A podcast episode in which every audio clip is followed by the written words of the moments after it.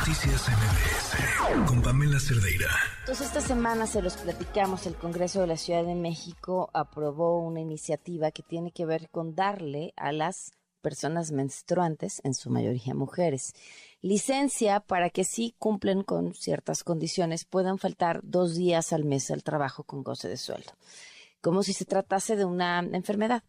Eh, esto, por supuesto, independientemente de que sea aprobado en el Congreso de la Ciudad de México, tiene que pasar al Congreso Federal y ser aprobado ahí porque tiene que ver con la Ley Federal del Trabajo.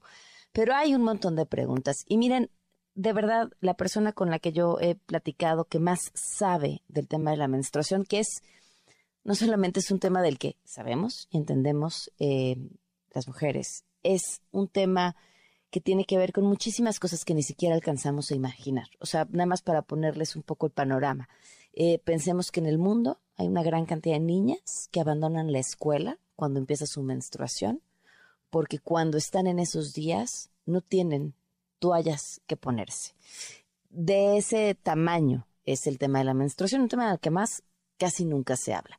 Ceci Calach, ella es abogada y nos acompaña esta tarde noche. ¿Cómo estás, Ceci? Buenas noches. Hola Pamela, muchas buenas noches y qué gusto saludarte. Gracias por acompañarnos. Ceci, cuéntanos, ¿ya hay eh, antecedentes de una iniciativa como esta en el mundo?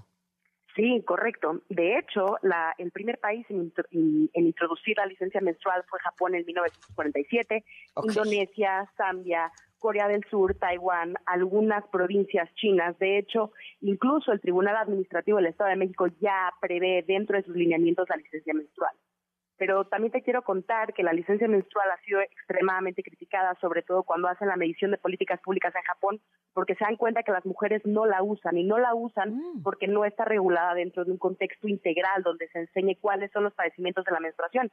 Y las mujeres y personas que desean utilizarla ven muchísima discriminación en el trabajo. ¿Por qué? Porque no se contempla, no se ha educado a la población de cuáles son las repercusiones de tener un ciclo menstrual extremadamente doloroso. Y a ver, ¿cuál sería la forma correcta de regular esto? Porque me parece a mí que esta intención muy buena desde el, el legislativo de la Ciudad de México está en pañales. No, correcto, correcto. Mira, eh, hay que entender el marco total de lo que está pasando en México, que es uno de los países con mayores índices de eh, violencia ginecológica. Por ejemplo, si se meten a leer la iniciativa que el Congreso va a presentar en el Congreso Federal, se darán cuenta que exigen un justificante médico, pero no nos estamos dando cuenta que muchas mujeres y personas con, eh, menstruantes no acuden al ginecológico. ¿Por qué? Porque hay una extremada, hay extrema, extremos índices de violencia ginecológica que les inhibe de acudir a sus citas médicas. Dos, existe muy poco dinero en inversión para diagnosticar estos padecimientos. Entonces, ¿qué van a decir los, los, justificantes, por ejemplo? Y tres, eh, evidentemente es muy difícil que las personas se den cuenta de estos síntomas que están padeciendo porque nos han educado que la menstruación es intrínsecamente dolorosa.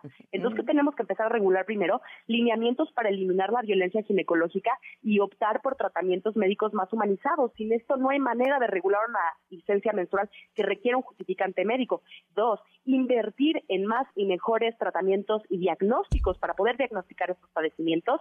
Y tres, evidentemente, educación de cómo se tiene que sentir un ciclo menstrual sano, es decir, los dolores o los cólicos extremos no son normales, pero esto es lo que nos han hecho creer. Y obviamente, y esto es algo que yo siempre insisto que es importantísimo, no solamente es dotar o dar licencia menstrual, es entender que tenemos que regular políticas internas en los lugares de trabajo para educar sobre la menstruación. Ah, ese es otro gran punto y se lo preguntaba la legisladora de eh, local. Eh, a mí me, llamaba la atención que una licencia así, independientemente de esto que tú señalas que me parece eh, más que importante, es decir, hay que ir al ginecólogo y luego te topas con ginecólogos poco sensibilizados eh, con esto que hemos visto históricamente en las enfermedades relacionadas con las mujeres o las cuestiones no estás exagerando, estás loco, estás histérica, ¿no? No duele tanto, no tiene por qué doler, no es necesario. Eh, el, el, tema de la discriminación laboral, es decir, ah, y entonces además como eres mujer es probable que me faltes dos veces al mes y que te tenga que pagar esos dos días, mejor contra tu nombre. Por supuesto, y esto es algo que si la legislatura de la Ciudad de México, que ahorita hablamos si ya han habido otras iniciativas en México, que sí han habido, eh, si, la si la legislatura de la Ciudad de México se hubiera metido a revisar la experiencia de otros países, se hubiera dado cuenta que cuando hacemos la medición de política pública en países como Corea del Sur, Japón, Indonesia, nos damos cuenta que las mujeres no la quieren utilizar, uno, porque sí sufren discriminación en el trabajo, es decir, o no las quieren contratar, o sus mismos compañeros las ven como débiles o menos, y, y dos, tenemos que entender que todas las cuestiones que tienen que ver con aumento salarial, subir en el escalafón laboral, están íntimamente relacionadas en este sistema capitalista con cuántos, cuántas horas pasamos en el trabajo. Entonces tenemos que entender que si no flexibilizamos la manera en la que conseguimos el trabajo, la licencia menstrual no va a tener éxito.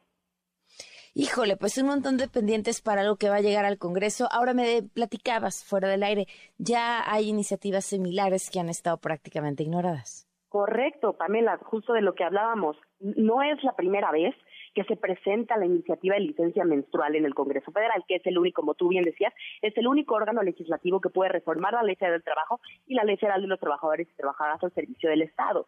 Ya se han presentado muchas iniciativas y estas iniciativas están en comisiones, es decir, están en el congelador, no han eh, llegado, digamos, al pleno de la Cámara de Diputados, a la Cámara de Senadores y Senadoras.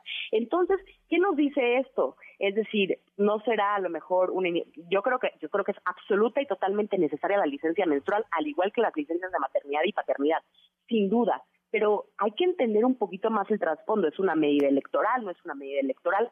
¿Por qué si ya se sabe que están presentadas esas iniciativas, otras iniciativas en las cámaras, se decide presentar esta iniciativa en este momento? Y también yo creo que algo que hay que resaltar que es extremadamente importante es que en la medida que no logramos regular esto de manera integral y imaginemos que se apruebe y simplemente, nos vamos a dar cuenta que no funciona y vamos a pensar que la licencia menstrual es, es, es un asco no, no sirve para nada, pero no es que no sirva la licencia menstrual, que no sirve si no simplemente en un contexto integral. Y eso es lo que a mí me preocupa.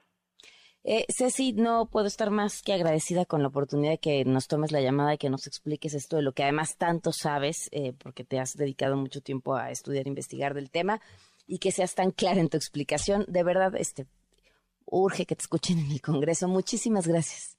No, hombre, a ti. Un gusto y buenas noches. Gracias, buenas noches. Ceci Kalachi Chelminsky, abogada. Noticias MBS